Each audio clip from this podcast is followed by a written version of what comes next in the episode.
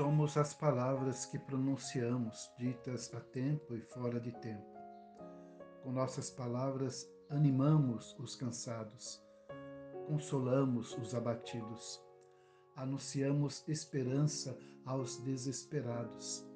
Seja nossa oração e prática as palavras dos meus lábios e o meditar do meu coração sejam agradáveis na tua presença, Senhor rocha minha e redentor meu.